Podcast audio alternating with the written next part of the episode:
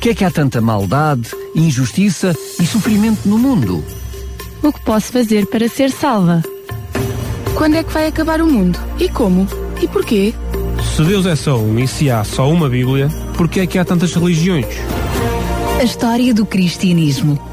O programa que dá respostas a estas e a muitas outras questões.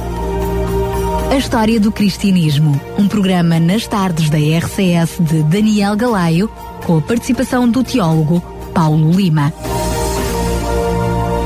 E cá estamos para trazer mais um programa, a História do Cristianismo, e hoje vamos para o 15 programa. Como anfitrião, o teólogo Paulo Lima, que está comigo em estúdio, mais uma vez, Com muito, muito obrigado. prazer. Eu diria que hoje o programa vai ser um pouquinho diferente daquilo que nós normalmente temos trazido. É verdade. Temos trazido mais história, o programa é isso mesmo, a história do cristianismo, quando olhamos para a história do cristianismo, mas hoje, este 15º capítulo, relembro só para enquadrar, que nós temos como base o livro O Grande Conflito. Aproveito desde já para lhe oferecer este livro, um livro fantástico, com mais de 100 milhões de livros distribuídos em todo o mundo. Entre em contato connosco aqui para a Rádio RCS, pode fazer o registro online e pedir o livro no formulário que temos disponível no site, ou se quiser pode desde já ligar para nós 219 10 63 10, 219 10 63 10 e terei todo o prazer em lhe oferecer o livro gratuitamente. Pode fazê-lo também através de SMS para o nosso número móvel e terei todo o prazer também em de lhe eh, oferecer este livro. O número é o 96 10 44 707. Agora sim, vamos entrar neste programa. E, e Paulo, hoje, para além de falarmos um pouquinho sobre história, inevitavelmente temos que trazer também um pouquinho da profecia bíblica, não é? Sim, neste capítulo, no capítulo 15 do Grande Conflito, um, a autora, Evan White, aborda a história de- da relação da Bíblia com a Revolução Francesa, mas fala a partir de uma perspectiva profética, ou seja, ela mostra como essa história, que, que foi factual, que está no nos livros, como essa história foi a, a atualização, a realização de uma profecia importante do Apocalipse no capítulo 11. Vamos falar um pouco mais à frente sobre isso. Muito bem, esta, esta profecia enquadra-se naquilo que tem a ver com o processo, todo o processo de, ah, do surgimento do protestantismo e ainda anterior ao protestantismo da reforma e que fomos andando de localidade em localidade até que chegamos também à França. É verdade. E é aqui dentro de França que se enquadra com esta profecia. Sim. Eh, Desde o século XVI, a Reforma procurou levar a luz da Bíblia a todos os países da Europa. Nós já vimos, ao longo dos programas passados, que houve algumas nações que aceitaram essa luz vinda da Bíblia e houve outras nações que rejeitaram essa luz. Na França, a fé reformada entrou, nós vimos no capítulo dedicado à reforma em França, os nossos ouvintes podem ir ao podcast e, e ouvir ou reouvir. Vimos que a fé reformada entrou na França também, mas que acabou por ser rejeitada. E o que Evan White nos escreve é que a nação francesa teve então de sofrer as consequências do caminho que escolhera, da má opção que fizera. Foi permitido que o mal amadurecesse e desse os seus frutos. E todo mundo pôde ver os frutos de uma rejeição consciente da luz emanada pela palavra de Deus. A guerra contra a Bíblia, levada durante tantos séculos em França, eh, às mãos da hierarquia romana eh, instalada nesse país, culminou nas cenas da Revolução. Uh, esta revolução foi o resultado direto, na, na- na opinião de Evan White, foi o resultado direto da supressão da verdade das escrituras por Roma. E a revolução foi a ilustração mais forte uh, que o mundo testemunhou dos resultados da política papal de supressão da verdade bíblica e da, das sagradas escrituras da Bíblia. Esta supressão das escrituras durante o período de supremacia papal foi perdida uh, pelos profetas, e nomeadamente por João, o autor do, do livro, do importantíssimo livro do Apocalipse. E realmente o Apocalipse indica os resultados terríveis para a França que adviriam do, do domínio do papado na Europa e também nesse país. Uh, e aqui é que Evan White começa por citar o capítulo 11 do Apocalipse, como eu disse ainda há pouco, é um capítulo um pouco longo, tem 14, tem 13 uh, versículos que nos interessam, mas talvez fosse boa ideia para os nossos ouvintes que não, talvez não tenham presente o conteúdo desse capítulo, talvez fosse boa ideia nós vermos calmamente e depois Claro passarmos a comentar então esse capítulo e a sua aplicação na história da França e nomeadamente da Revolução Francesa. O que é que tu achas? Acho perfeito, até porque convém que, uh, se estamos a falar de uma profecia, que nós vamos à Gênesis. Que então é eu vou passar a ver. Estamos em Apocalipse 11, começa no primeiro versículo e vai até ao versículo 13. E diz o seguinte, na versão João Ferreira de Almeida. E foi-me dada uma cana, semelhante a uma vara, e chegou o anjo e disse, levanta-te e mede o templo de Deus e o altar e os que nele adoram. E deixa o átrio que está fora do templo e não meças, porque foi dada às nações e pisarão a cidade santa por 42 meses. Este, tempo, este período de tempo aqui é importante, já vamos ver o que é que ele significa. E darei poder à minha, às minhas duas testemunhas e profetizarão por 1260 dias vestidas de saco. Estas são as duas oliveiras e os dois castiçais que estão diante do Deus da terra. E se alguém lhes quiser fazer mal, fogo será da sua boca e devorará os seus inimigos. E se alguém lhes quiser fazer mal, importa que assim seja morto. Estes têm poder para fechar o céu, para que não chova nos dias da sua profecia, e têm poder sobre as águas para convertê-las em sangue e para ferir a terra com toda a sorte de pragas, todas quantas vezes quiserem. E quando acabarem o seu testemunho, a besta que sobe do abismo lhes fará guerra e os vencerá e os matará. E jazerão os seus corpos mortos na praça da grande cidade, que espiritualmente se chama Sodoma e Egito, onde o seu Senhor também foi crucificado. E homens de vários povos e tribos e línguas e nações verão os seus corpos mortos por três dias e meio e não permitirão que os seus corpos mortos sejam postos em sepulcros. E os que habitam na terra se regozijarão sobre eles e se alegrarão e mandarão presentes uns aos outros, porquanto estes dois profetas tinham atormentado os que habitam sobre a terra. E depois daqueles três dias e meio, o Espírito de vida vindo de Deus entrou neles, e puseram sobre os seus pés, e caiu grande temor sobre os que os viram. E ouviram uma grande voz do céu que lhes dizia, Subi cá. E subiram ao céu numa nuvem, e os seus inimigos os viram. E naquela mesma hora houve um grande terremoto, e caiu a décima parte da cidade. E no terremoto foram mortos sete mil homens, e os demais ficaram muito atemorizados, e deram glória ao Deus do céu. Portanto, esta é a profecia. Agora, o que é que ela significa? Primeiro, uh, temos que ter em conta este período mencionado logo no versículo 2 e no versículo 3, 42 meses e 1260 dias. Este período é o mesmo. Porquê? Como é que nós sabemos isto? 42 meses de, no calendário lunar que os hebreus usavam, em que cada mês tinha 30 dias, 42 meses vezes 30 dias uh, dá uh, o resultado de 1260 dias. Uh, seria, sabemos por outras partes do Apocalipse, que seria este período de tempo, estes 1260 dias proféticos, e nós sabemos que em profecia um dia simbólico representa um ano literal, portanto sabemos que estes 1260 dias proféticos, ou seja, anos reais, seriam o período de supremacia de Roma na Europa. Este período começou em 538 da nossa era, em que uh, os ostrogodos arianos que cercavam Roma foram derrotados pelos exércitos do Imperador do Oriente, o que permitiu a aplicação do decreto de 1530 do Imperador Justiniano, em que se reconhecia o Papa como cabeça de todas as igrejas. Portanto, este ano 538 é o início deste, deste período de supremacia papal na Europa, que vai decorrer durante 1260 anos. Aliás, é, este período passa a ser conhecido como a Idade Escura. É a Idade Escura, exatamente. E quando é que ele terminaria? Começando em 538 da nossa era, iria terminar 1260 anos mais tarde, ou seja, em 1798 da nossa era. O que é que aconteceu neste período de tempo, neste, neste ano de 1798 importante, em relação com a Igreja de Roma? Aconteceu algo determinante. O general de Napoleão, Berthier, uh, tomou a, a, a cidade do Vaticano, tomou Roma, prendeu o Papa e exilou o Papa, que acabou por morrer no exílio. Portanto, este período de 1260 dias ou 42 meses proféticos são um período na história de 1260 anos em que Roma dominou a Europa a seu bel prazer. Agora, a perseguição de Roma aos crentes não continua por este período inteiro de 1260 anos.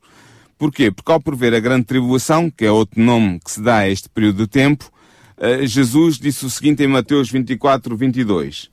E se aqueles dias não fossem abreviados, nenhuma carne se salvaria mas por causa dos escolhidos serão abreviados aqueles dias. Portanto, o que Jesus está a dizer é que estes 1260 anos de domínio papal sobre a Europa seriam abreviados. A perseguição seria comatada, seria reduzida, e realmente foi isso que aconteceu graças a quê? Graças ao movimento da reforma, que nós já acompanhamos nos capítulos anteriores, que começa no início do século XVI e que vai combater o poder papal, e, e, vai opor-se à, à, supremacia papal e, portanto, vai diminuir a intensidade da perseguição. Outra coisa que ajudou também para diminuir a perseguição papal uh, um pouco antes de 1798 foram a, a, o triunfo em toda a Europa civilizada dos ideais do iluminismo, das luzes, que veio uh, coartar a ação persecutória do papado e vai pôr, uh, termi dar, terminada, dar fim à perseguição um pouco antes do ano de 1798. Agora, uh, os, os, nossos ouvintes estão-se a interrogar. Então, mas estas duas testemunhas que se fala aqui na profecia da Apocalipse 11, quem são, estas, quem são estas duas testemunhas? Em Apocalipse 4, elas são descritas como estas são as duas oliveiras e os dois castiçais que estão diante do Deus da terra. Um, Bem, da primeira temos vindo a falar dela ao longo de todos estes programas, não é? A primeira testemunha? Da primeira testemunha, a própria As duas, a gente já vai ver mais a fundo, mas é, o Salmo uh, Salmo 119, no versículo 105, diz-nos que a, a, a, palavra de Deus é a luz para o nosso caminho. E estas duas testemunhas são, são dois castiçais, portanto, são, são, é algo que ilumina, que traz, traz a, a, luz de Deus e que traz, traz a verdade, a, luz da verdade no meio da escuridão, exatamente. Uh, também é dito uh, que elas irão profetizar por 1260 dias, portanto, no versículo 3, e darei poder às minhas duas testemunhas e profetizarão por 1260 dias vestidas de saco. O que era isto de estar vestido de saco? Na cultura hebraica, a que João pertencia, porque João era, era hebreu, era judeu, o vestido de saco era quando alguém estava de luto, ou tinha um pedido importante a fazer a Deus, ou, ou, tinha, ou pedia por misericórdia, ou anunciava a misericórdia. Por exemplo, na, na história de Jonas, vemos que quando Jonas vai a Ninive, eh, proclama a destruição iminente da cidade, o rei de Ninive e toda a população se veste de saco para demonstrar sua, o seu arrependimento, a sua, a sua contrição, Uh, e, e até quem similar a esse sujava com cinza. E significa... sujava uma cabeça com cinza, com cinza para acompanhar precisamente este, este, este está vestido de saco. E portanto, eles profetizam. Porquê é que estas testemunhas profetizam por 1260 dias vestidas de saco? Porquê? Porque elas vão profetizar, vão trabalhar, uh, anunciando a verdade, uh, durante a, a, política da obscuridade da Bíblia pelo papado que durou estes 1260 anos, que já referimos ainda há pouco.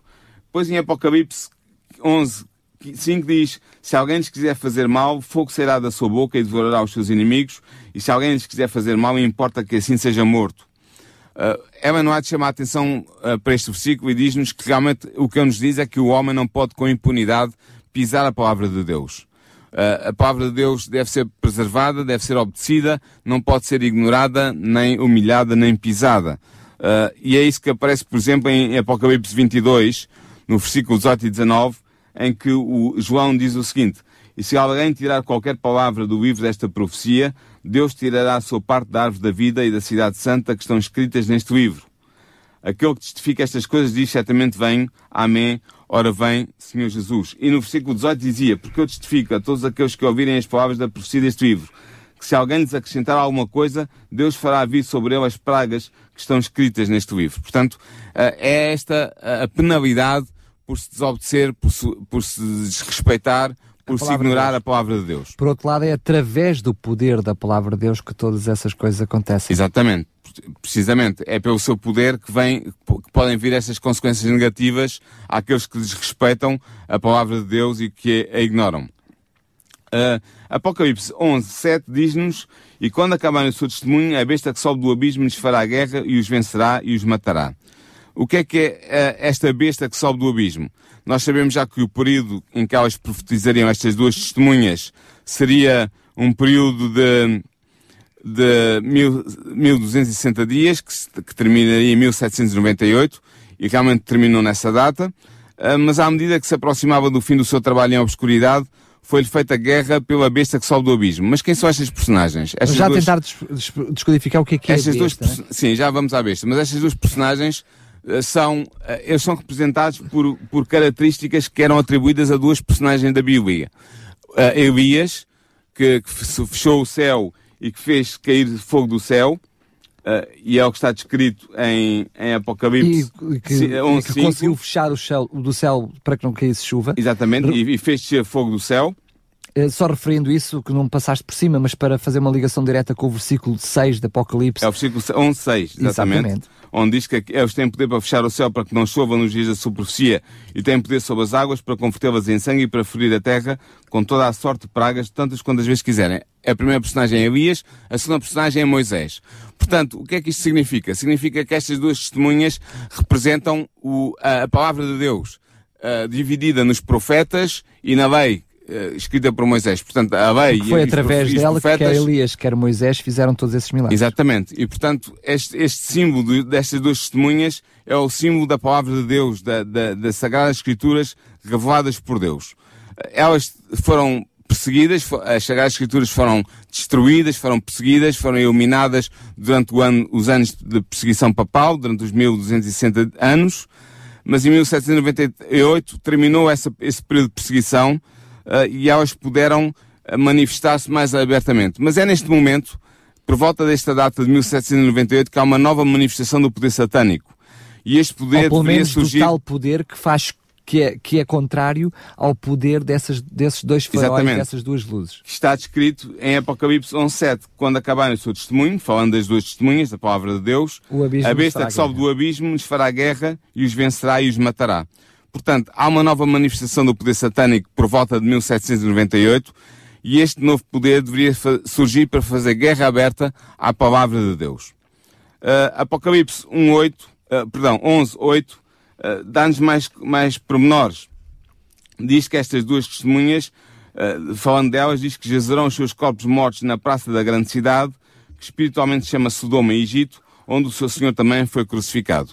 Esta grande cidade, que é caracterizada como tendo características de, do Egito e de Sodoma, é o quê? Temos que ver o que, é que, o que é que o autor está a pensar aqui quando fala do Egito. Nós falamos... O autor, neste momento, estamos o, a referir-nos à Bíblia Sagrada. Sim, neste é caso, João a rebelião do rei do Egito em Êxodo 5.2, em que o, o, perante Moisés o faraó vai dizer eu não, quem, é, quem é Yahvé para que eu lhe obedeça, obedeça a sua voz? Eu não conheço Yahvé, não conheço o vosso Deus. Não sei quem ele é. Lembramos que é, estava-se a referir ao Deus de Israel. Ao Deus de Israel. Portanto, isto é uma expressão clara, de, de, uma expressão simbólica do ateísmo do Egito, que ficou uh, uh, sublinhado por este comportamento de faraó. Sodoma, por outro lado, representava o quê? Representava o libertinismo moral. Portanto, o, o, o não respeito pelas normas morais de Deus, o abandono da moral cristã. Podíamos mesmo até dizer a própria depravação. Ou seja, e a depravação moral, exatamente.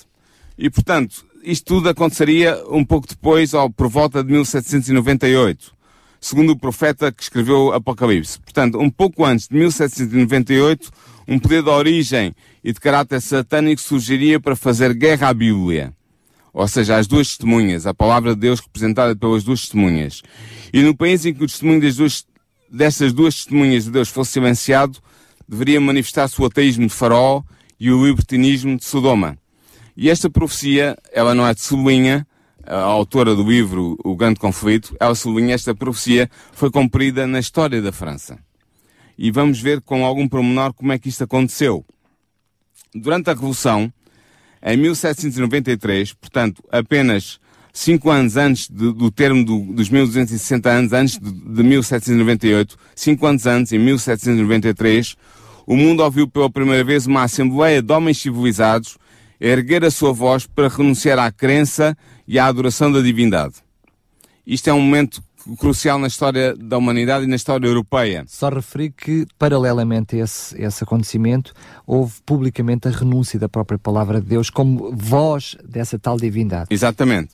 Uh, na verdade, a França foi até esta data a única nação do mundo que se ergueu em rebelião aberta contra Deus. Pelas suas próprias instituições estatais. Não aqui havia uma pessoa ou outra individual, uh, uh, in, isoladamente, mas o, o corpo do país através das, dos, das suas instituições governativas. Foi de tal forma que esse período historicamente é conhecido como a França Revolucionária, Exatamente. precisamente nessa altura.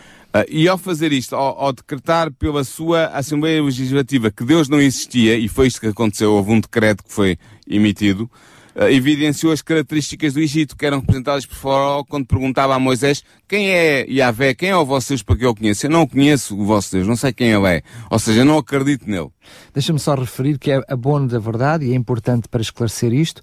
Uh, porque pode termos alguns ouvintes que nos estão a ouvir agora e não ouviram os programas anteriores. Eu lembro que é muito importante irem acompanhando todo este processo, podem reouvir os programas em podcast em radiorcs.pt, mas uh, isto não acontece por acaso. O próprio comportamento da Igreja de Roma naquela altura, o descrédito que foi surgindo pelas, pelas atitudes da, da, da própria classe um, clerical, da, clerical. do, do clero, uh, leva a que simultaneamente com uh, o cada vez mais espalhar aquilo que era o contrassenso entre a própria palavra de Deus e aquilo que era a prática Sim. das entidades, uh, dos oh, responsáveis da igreja, leva também uh, claramente a que este tipo de movimento surja e também um descrédito pela parte política exatamente. daquilo que é já, já vamos ver, Exatamente, já vamos ver isso.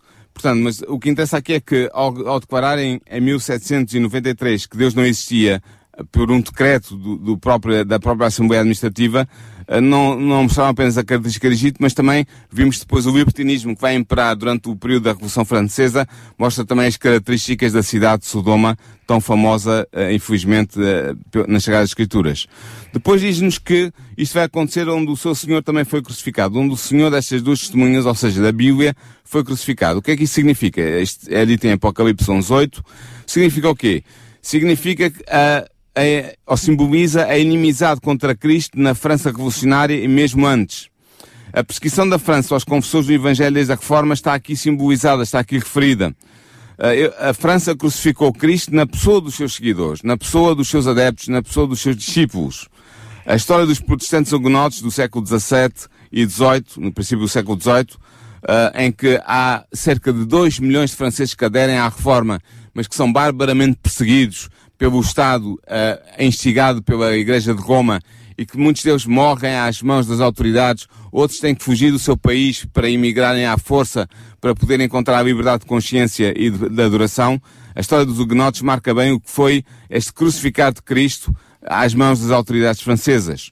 Uh, o massacre de São Bartolomeu, ela não é também aborda a história desse massacre. Ocorreu no dia 24 de agosto de 1572. Durante sete dias em Paris, os protestantes foram caçados como animais e foram destruídos, foram assassinados barbaramente às mãos uh, dos defensores e dos seguidores da Igreja de Roma.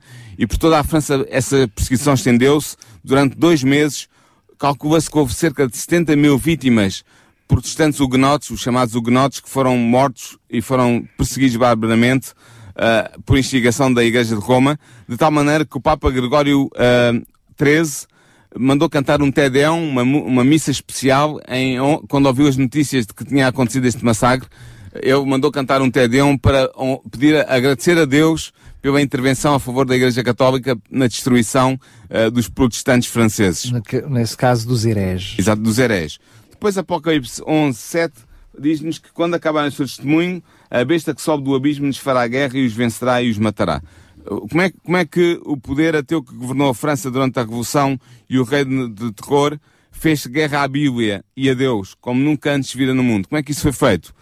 Foram uh, emitidas uh, declarações uh, legislativas que proibiam o culto divino, as Bíblias foram queimadas, a lei de Deus foi rejeitada, o culto religioso foi proibido. Aliás, em 11 de novembro de 1793, saiu precisamente um decreto-lei em França que proibia a leitura da Bíblia. Exatamente. Portanto, esta foi uma guerra aberta que foi feita pelas autoridades revolucionárias francesas à Bíblia, às duas testemunhas que fala Apocalipse 11, ou seja, às Sagradas Escrituras que elas representam. Apocalipse 11.10 também nos diz que os que habitam na terra se regozijarão sobre eles, ou seja, sobre a morte destas duas testemunhas, ou seja, a rejeição da Bíblia, e se alegrarão e mandarão presentes uns aos outros, porquanto estes dois profetas, ou seja, as Sagradas Escrituras, tinham atormentado os que habitam sobre a terra. Uh, realmente houve, isto foi, foi literal, houve festejos em Paris e noutras grandes cidades de França uh, pela abolição do cristianismo em França e pela rejeição da Bíblia como autoridade sagrada. Aliás, foi, uh, fizeram foi... cerimónias de destruição da Bíblia. Exatamente, houve, houve queima pública da, das Bíblias e, e também dos, dos, dos, dos, inários e dos missais e de outros livros religiosos. Uh, e foi, houve uma coisa muito interessante.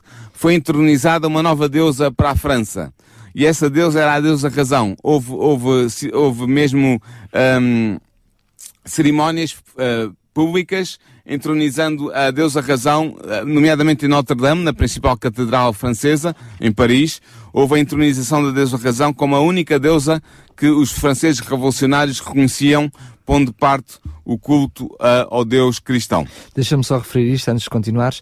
Esse, esse, esses momentos, e, e, eu diria esse momento, apesar de não ser um momento único, esse momento na história é um de França, esse momento na história de França é tão importante que ainda hoje a França, politicamente e religiosamente, sofre desse, desse, desse É verdade, mesmo. o famoso laicismo francês uh, foi herdado da, República, da Primeira República, da República que resulta da Revolução Francesa e ainda hoje é estritamente defendido pela grande maioria dos políticos franceses, claro. é verdade.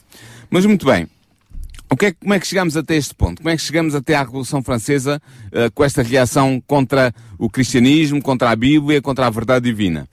A política de Roma tinha originado as condições sociais, políticas e religiosas que levaram à Revolução Francesa. Como é que isto aconteceu? É que o papado tinha envenenado a mente dos reis contra a reforma, logo desde o século XVI, dizendo que, que seria um elemento de discórdia que seria fatal para a paz e a harmonia da nação. E assim, temendo as mudanças políticas que poderiam eventualmente advir de se aceitar a reforma no seu país, os reis de França sucessivamente rejeitaram a reforma e rejeitaram a fé bíblica. E deste modo o governo francês proibiu a Bíblia e perseguiu os discípulos de Cristo, os seguidores da Bíblia. Sendo que também é preciso referir que...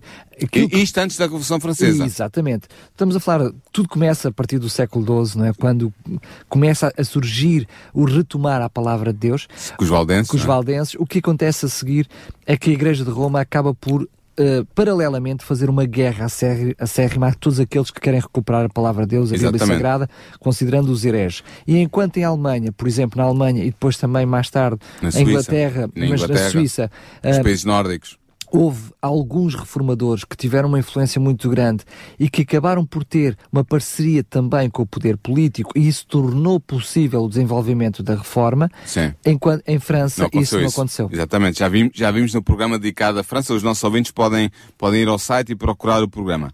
Mas realmente o que aconteceu foi que século após século, homens de princípios e de integridade, de intelecto e de força moral que tinham aderido à reforma foram perseguidos e foram maltratados às mãos do governo francês, do governo da época. Milhares tiveram de fugir de França, já, já há pouco tinha, fiz referência a isso. E este estado de coisas continuou durante 250 anos após a reforma. Ou seja, os reformados franceses, aqueles que aderiram à reforma contra uh, as indicações do seu governo, foram perseguidos, foram maltratados, foram expulsos, chegaram a ser expulsos mesmo, tiveram, foram obrigados a sair do país. E a revolução que surgiu no século XVIII foi apenas o resultado deste estado de coisas. Ellen White tem uma, uma, uma observação muito interessante. Ela diz que o puro Evangelho teria trazido à França a solução para os seus problemas políticos e sociais. Mas a dominação de Roma impediu que tal acontecesse. O egoísmo que teria sido em grande medida banido caso a fé reformada tivesse sido aceite, persistiu. O egoísmo das classes altas tornou-se cada vez mais opressivo. Durante séculos, a ganância e a dissolução moral dos nobres e do clero resultou na extorsão sistemática das classes baixas. E assim os ricos exploravam os pobres e os pobres odiavam os ricos. A exploração dos lavradores era uma evidência. Os, os agricultores da, da, França, que constituem a maioria da população, eram ferozmente maltratados e explorados pelos seus senhores feudais, eh, pela classe nobre. A carga fiscal suportada pelas classes baixas era, era muito, muito pesada. Para quê? Para que os nobres não tivessem que ter que pagar impostos e para que o clero fosse isento dos impostos e para que o rei pudesse dispor dos meios para gerir o país e para implementar as suas políticas. Portanto, havia uma, um peso muito grande sobre o, os membros das classes inferiores. Aliás, referir também que, paralelamente, mais uma vez, e estamos a falar da história do cristianismo, e aquilo não foi acontecendo apenas num local, foi acontecendo um, espalhado um pouco por toda a Europa e não só. Uh, o que se foi acontecendo precisamente na Alemanha, na Suíça e Inglaterra foi que aqueles que eram os nobres Uh, foram-se desligando precisamente do poder político, uh, aliás, do poder religioso, também uh, contra esse tipo de extorsão. Sim. E o que não foi acontecer precisamente em França, em França que se mantiveram, uh, digamos, fiéis a essa prática que era a prática que, que nós entendemos, claramente a prática que conhecíamos na história da Igreja de Roma. Exatamente. Diz que os membros das classes privilegiadas, ou seja, do clero e da nobreza em França, uh, eram cerca de 150 mil pessoas. Uh, e para gratificar uh, os prazeres e a vida desses, desses 150 mil pessoas, havia milhões e milhões que estavam condenados a uma vida degradante e sem esperança. A corte do rei de França estava imersa no luxo e na dissolução moral e tinha perdido completamente o, o, o norte uh, para poder dirigir a nação para águas mais, mais calmas, mais tranquilas. Portanto, com uma aristocracia cruel e depravada, com as classes baixas exploradas e ignorantes, com um Estado financeiramente desequilibrado e com um povo exasperado, não é necessário ser profeta para se prever que em breve sucederia algo de muito grave social e politicamente falando, e foi o que vai acontecer. Seja só também referir que precisamente nesse período uh, é o período onde acontece a perseguição feroz à própria Igreja de Roma. Ou seja, aquilo que, aquilo que a própria Igreja tentou preservar, que era uh, as suas ideias de uma forma fixa, mantendo aquilo que eram as suas doutrinas, considerando que tudo aquilo que vinha da palavra de Deus era heresia, para preservar isso, ela acabou por cavar a sua própria cova. Exatamente, exatamente. Roma tinha procurado manter o povo francês em escravidão espiritual, como tu estavas a dizer, privados da Bíblia, abandonados aos ensinos de superstição, de fanatismo e de egoísmo, o povo afundava-se no vício moral. Mas a coisa resultaram mal para Roma, como estavas a dizer e muito bem.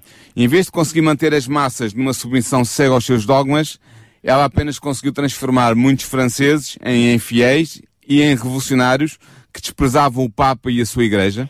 Curiosa... E, que, e que viam o clero como participantes na sua opressão, naqueles que os oprimiam curiosamente, era a acusação por parte de Roma daquilo que seria o resultado do se a reforma tivesse, reforma. tivesse triunfado. Exatamente. O que Roma disse que aconteceria se a reforma triunfasse foi o que vai acontecer com o triunfo de Roma. Exatamente. Exatamente. Porquê, e porquê é que isto aconteceu assim? Porque estas pessoas, estas pobres pessoas, apenas conheciam o Deus de Roma, o Deus, Deus tal como era transmitido pelos dogmas de Roma, e apenas conheciam a religião cristã tal como era transmitida pela religião de Roma. E, e era um Deus tirano e, e, e, e perseguidor e opressor. Claro. E dado que explorador, explorador, explorador. Sim, e dado que eles pensavam que a cobiça e a crueldade de Roma era o legítimo fruto da Bíblia, pensavam que uma coisa sucedia inevitavelmente da outra e que era natural que assim fosse, eles rejeitaram toda a fé cristã e rejeitaram a própria Bíblia. Claro. Ou seja, como se, há aquele velho ditado que diz, deitaram fora a água do banho e que o bebê lá dentro. Agora, Roma tinha representado mal o caráter de Deus. Roma tinha pervertido o cristianismo e agora muitos franceses rejeitavam tanto a Bíblia como o seu autor, o Deus do Universo. Roma tinha exigido uma fé cega nos seus dogmas. Em reação, os discípulos dos filósofos, ou seja, os discípulos de Voltaire, de Rousseau, de e de tantos outros, puseram de parte a Bíblia e defenderam uma visão do mundo assente na infidelidade e na incredulidade. E é neste momento que começa o reinado de terror em França. É um período da história francesa que ficou eh, famoso. A guerra contra a Bíblia inaugurou uma era que ficou conhecida na história como o reinado do terror. Ninguém estava seguro durante esse período de tempo violência e corrupção moral existiam por toda a parte, houve um morticínio de todos os suspeitos de serem contra-revolucionários, houve disputas entre os próprios revolucionários, os, vossos, os vários partidos da Revolução, que levaram à, ao conflito entre eles e à morte de muito, muita gente. Uh, foi o, o, o, início do uso da, da, famosa guilhotina, penso que os nossos ouvintes sabem o que é, aquela máquina outras, de execução e outras, e outras formas, e outras de, formas de execução e de tortura. Uh, há um caso muito interessante. De Robespierre, que foi um dos principais dirigentes da Revolução até certa altura, acabou por ser vítima, depois de mandar matar tanta gente, acabou por ser vítima da própria guilhotina que ele utilizava para se livrar dos seus inimigos políticos. Acabou, Aliás, acabou morto na guilhotina também. Hoje em dia, se formos ao famoso Museu de Cera em Paris, vemos ainda uh, algumas uh, representações. representações precisamente desse período e relembramos que estamos dentro do período depois de ter sido abolida a Bíblia, que estamos a fazer referência a Apocalipse 11.9, que fala desses três dias e meio, Sim. que vem gente de todos os povos, raças, línguas, nações e verão os seus cadáveres e não deixarão que os sepultem. É precisamente Exatamente. estes três anos Há, e meio. São três anos, já vamos abordar esse período de tempo, já vou explicar, mas Sim, são só, três é anos e meio. Já estamos dentro os, desse os, período. Os três anos e meio é o período que realmente acontece uh, este, esta, esta guerra feita pelos revolucionários franceses à Bíblia. E a Ellen diz uma coisa que chama-nos a atenção para o facto que o povo francês tinha aprendido bem as lições de crueldade e tortura que Roma lhe tinha ensinado. E chegou o dia da retribuição. A hierarquia romana em França sentiu o golpe daqueles que ela treinara, podemos dizer assim, para sentirem prazer na crueldade. O clero romano foi perseguido, os patíbulos ficaram vermelhos com o sangue dos sacerdotes da Igreja Romana, as prisões e as galeias encheram-se de padres da Igreja Romana, e o clero romano experimentou todas as desgraças que a sua igreja tinha infligido aos protestantes durante 250 anos. Sendo que, deixa-me referir, antes de serem protestantes, muitos desses que foram vítimas uh, dessa carnificina da igreja de Roma eram apenas, não ainda protestantes, mas eram reformadores. Alguém que não queria criar uma religião paralela, mas queria que Reformar aquela... a igreja por dentro. Considerando ainda como igreja verdadeira, queriam reformulá-la, trazendo a verdade da palavra de Deus. Uh, e a Manote diz-nos que uh, isto é, vemos aqui nesta, neste, nesta luta entre a Igreja de Roma e os revolucionários franceses, a estratégia de Satanás. Ou seja, quando a primeira opção, a superstição de Roma, a, a domínio supersticioso dos dogmas de Roma não, não funcionou, veio a segunda opção, a iniquidade do, liberta, do libertinismo e do ateísmo. Que eram os dois extremos. Eram os dois extremos do, do, da mesma moeda, as duas caras da mesma moeda. O que é curioso, não tendo nada de curioso, mas pelo menos nos leva a refletir, é que esses dois extremos têm em comum desligar-se da Bíblia. Exatamente. Agora, uh, voltando de novo à profecia de Apocalipse 11, diz-nos que as testemunhas fiéis de Deus, trucidadas pela besta, pela besta que sobe do abismo, deveriam ficar, para, deveriam ficar para sempre em silêncio? Não, não é isso que é dito. Diz, e depois daqueles três dias e meio, o Espírito de vida vindo de Deus entrou neles e puseram sobre os seus pés e caiu grande temor sobre os que o viram. O que é isto dos três anos e meio? Em 1793 fora aprovado pela Assembleia Nacional Francesa os decretos que, que aboliam a região cristã no país e baniam a Bíblia. Três anos e meio depois foi aprovada pela mesma Assembleia Nacional uma resolução que rescindia aqueles decretos e concedia tolerância ao cristianismo e à Bíblia. O que cumpre na perfeição a, a profecia, profecia dos três anos e meio. Exatamente. Só referir a bom da verdade que um, no ano anterior, em novembro de, 1900 e, de 1796, já tinha sido tomada uma resolução que, pelo menos, dava tolerância à Bíblia. Mas é curioso que para, para fazer precisamente aquilo que estava profetizado, essa resolução não foi proclamada, a não ser só em 1797. Ou seja, é verdade que no ano anterior já lhe era dada alguma Em 93, em 93. Uh, não, não, em 97, sim. sim. sim. Uh, em 1797. Ou seja, em 96 que é dada alguma tolerância à Bíblia, mas é precisamente no ano a seguir, prefazendo exatamente o que está na profecia três de três anos e meio, que em 1900, que 1797 é proclamada outra vez uh, a Bíblia. E é interessante que sobre estas duas testemunhas, ou seja, sobre a, a, a Sagradas Escrituras, que são as testemunhas por de Deus, João, o profeta, ainda declara o seguinte, em Apocalipse 11, 12. E ouviram uma grande voz do céu que lhes dizia, subi cá. E subiram ao céu numa nuvem e os seus inimigos os viram. O que é isto? É que desde que a França fez guerra às duas testemunhas de Deus, às Sagradas Escrituras, elas têm sido mais honradas do que nunca. Em 1804, a Sociedade Bíblica Britânica Estrangeira foi organizada, o que deu um grande impulso à disseminação das Sagradas Escrituras e por até todo o mundo. Tradução, e à sua tradução. E à sua tradução também. Isto foi seguido pelo surgimento de outras sociedades bíblicas por toda a Europa. E quando a Sociedade Bíblica Britânica foi formada, diz que a Bíblia estava traduzida apenas em 50 línguas. Hoje nós sabemos que são milhares e milhares, são vários milhares, as línguas em que há traduções da Bíblia, ou pelo menos o Novo Testamento, ou partes da Bíblia. Durante os 50 anos que antecederam 1792, pouca atenção foi dada ao trabalho das missões estrangeiras. Ou seja, poucas igrejas procuravam levar o Evangelho às terras pagãs. Mas perto do final do século XVIII deu-se uma grande mudança. A partir dessa data cresceu o trabalho missionário em terras distantes e o século XIX tornou-se o século das missões cristãs, em que houve um desenvolvimento mundial do cristianismo para fora, levado pelos missionários europeus para fora da Europa. Depois também é interessante ver que o aperfeiçoamento da imprensa deu considerável ímpeto à circulação da Bíblia por todo o mundo. As facilidades de comunicação entre os países, o derrubo de barreiras culturais e a perda do poder secular por parte do papado abriram caminho para a entrada da palavra de Deus e levaram-na a toda a parte do globo terrestre. E hoje, em qualquer parte do mundo, praticamente se pode encontrar uma Bíblia e traduzida na, na língua uh, desse país. Uh, o infiel Voltaire, o tão conhecido Voltaire, disse uma vez: Estou cansado de ouvir dizer que dois homens fundaram a religião cristã. Eu provarei que bastou um homem para a derrubar. Eram palavras dele. Entretanto, gerações passaram desde a morte de Voltaire. Milhões juntaram-se à guerra contra a Bíblia. Mas em vez de ser destruída, onde havia centenas de Bíblias no tempo de Voltaire, há hoje centenas de milhares de cópias das Sagradas Escrituras. E nas palavras de um antigo reformador, e para terminar este programa, a Bíblia é uma bigorna que já desgastou muitos martelos e continua a ser essa bigorna. Muitos martelos foram empregados contra a Bíblia para a destruir, mas nenhum conseguiu porque ela é uma bigorna firme, sólida, que destrói todos os martelos que a procuram destruir. E assim, aquilo que é construído sob a autoridade do homem será derrubado. Nós sabemos bem que é verdade. Mas aquilo que é fundado sobre a rocha da palavra imutável de Deus permanecerá para sempre.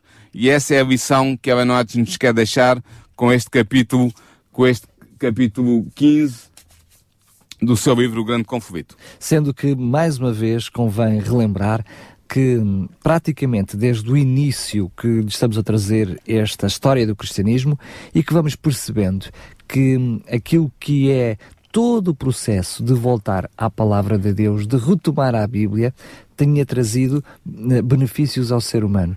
Pelo contrário, quando se tentava anular a palavra de Deus, escondê-la, queimá-la, destruí-la, isso também trazia desgraça ao ser humano. É o que, é o que a história de França nos, nos exemplifica e foi disso que falámos Eu diria que a história de França é apenas o culminar, não é? Sim. Toda, toda a história daquilo que foi uh, a história, passando a redundância, da, do protestantismo, mas mais concretamente aquilo que foi o período da pré-reforma, o período da reforma, tinha a ver com descobrir a Bíblia, e passar a Bíblia, traduzir a Bíblia e fazer chegar a Bíblia ao povo, ao comum.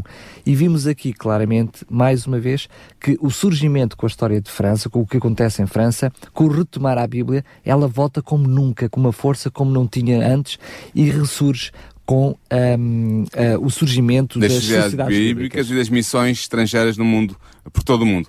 Portanto, deixando para terminar, é interessante como a história francesa, a história da Revolução, uh, concretiza uh, historicamente uma profecia tão importante como a profecia do capítulo 11 do Apocalipse, que nós começamos por uh, no início do nosso programa, e mostra bem como a palavra de Deus fala, fala-nos sobre o futuro e nos prepara para tudo que possa vir ao, contra nós, nós que somos seguidores de, de, Jesus Cristo e adeptos dessa palavra.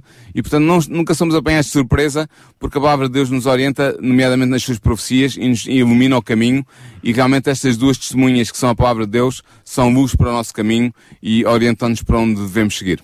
O que quer dizer também que nos traz a prática para o dia de hoje. Mesmo nós, hoje, não vivendo nesse tal período uh, negro uh, do terror, como foi conhecido no período período histórico, mas leva-nos também hoje, a mim, a ti, a cada um dos, nós, dos ouvintes que está do outro lado, a continuar a olhar para a palavra de Deus. Não é só tê-la lá em casa guardada na, na prateleira, mas é fazer uso dela diariamente, na prática, estudando e aprendendo dela. O próximo só assim nos transforma. No próximo programa, eh, já para os nossos ouvintes ficarem de sobreaviso, na próxima semana, Vamos falar sobre os pais peregrinos. Quem foram estes pais peregrinos?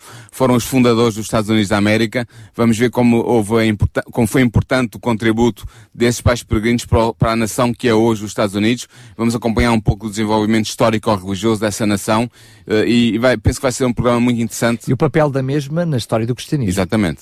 Muito bem, aqui fica um, o docinho para, uh, como aperitivo para o próximo programa.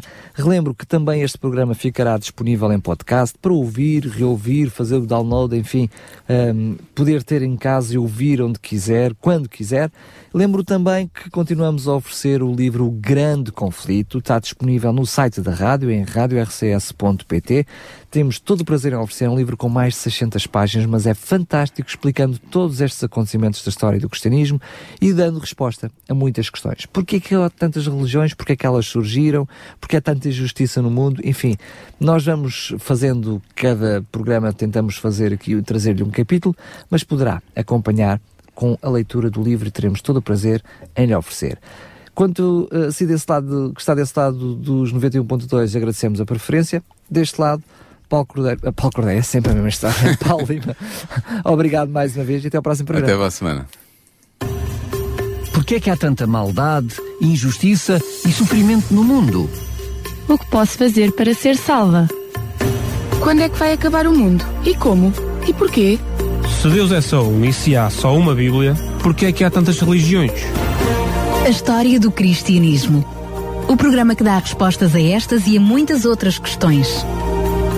A História do Cristianismo, um programa nas tardes da RCS de Daniel Galaio, com a participação do teólogo Paulo Lima.